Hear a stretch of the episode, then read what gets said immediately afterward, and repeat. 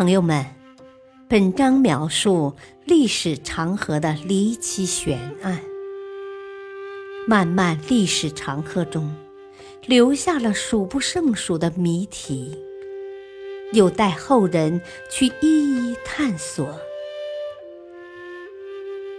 可怕现象的惊人真相：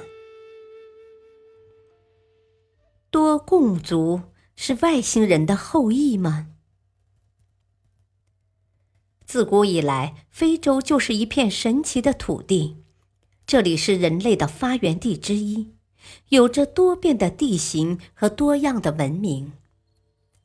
在非洲西部有一条尼日尔河，它孕育了西非的很多民族。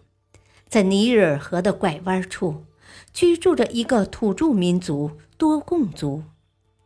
这个民族以耕种和游牧为生，生活非常艰苦。一些人甚至现在还住在山洞里，他们连自己的文字都没有。这么多年来，一直用口授的方法来传授知识。看上去，多贡族跟西非其他土著民族没有什么区别。二十世纪二十年代。法国人类学家格里奥和狄德伦来到了西非，为了调查原始社会的宗教，他们在多贡族部落中居住了十年之久。经过长期的交往，他们得到了多贡人的信任，也从多贡人的最高祭祀那里得知了一个惊人的事实：在多贡人口头流传了四百年的宗教教义中。蕴藏着关于一颗遥远星星的丰富知识。他们把这颗星星叫做普托鲁，在他们的语言中，“普”指细小的种子，“托鲁”指星。他们还说，普托鲁是一颗最重的星，而且是白色的。格里奥和狄德伦发现，他们口中的普托鲁。竟然就是天狼半星。可是这颗星星是没法用肉眼看见的，即使使用望远镜，它也不太容易被看见。而且根据多贡人的说法，他们已正确的说明了这颗星的三种基本特性：小、重、白。确实。天狼半星正是一颗符合这些条件的白矮星。相比之下，关于天狼半星的知识，现代天文学家就显得落后多了。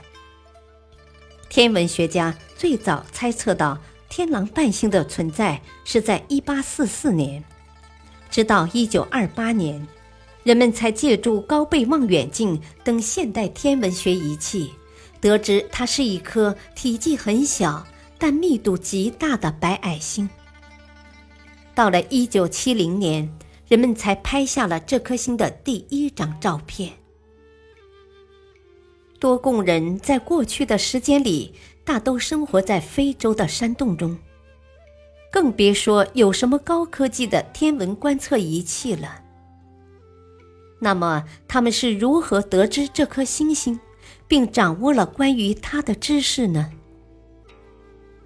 不仅如此，多贡人还在沙上画出了天狼半星绕天狼星运行的椭圆形轨迹。这些画与天文学的准确绘图极为相似，而且多贡人说，天狼半星公转的周期为五十年，公转的时候。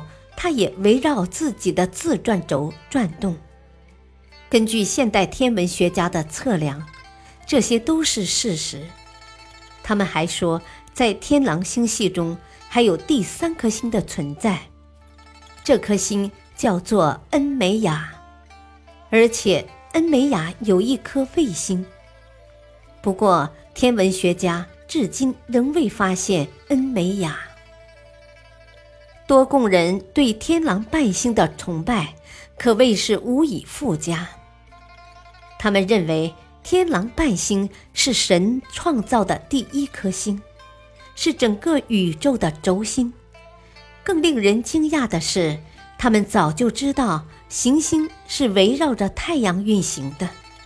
土星带有美丽的光环，木星有四个主要的卫星，它们分别以太阳、月亮、天狼星和金星为依据，创造了四种历法。人们不禁好奇，这个部落的人怎么能拥有如此丰富的天文学知识？他们又为何对天狼伴星如此推崇？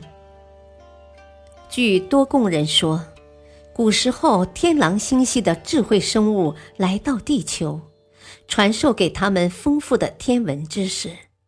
他们把这种智慧生物称为诺姆。在多贡族的传说中，诺姆是从多贡人现居地的东北方来到地球的。他们乘着圆形的飞行器盘旋下降。飞行器发出巨大的响声，同时掀起了大风。降落后，飞行器还在地面上画出了深深的痕迹。而洛姆的样子既像鱼又像人，它们是一种两栖生物，必须在有水的环境中才能生活。在多贡族的图画和舞蹈中，随处可见关于洛姆的内容。那么，天狼星系真的有智慧生物吗？在古代，天狼星系的飞船降临过地球吗？如果不是，那么多贡人关于天狼星系的知识又是从哪里得来的呢？也许在很长一段时间内，这些都将是难解的谜团。感谢收听。下期播讲铁面人的神秘身份，敬请收听，再会。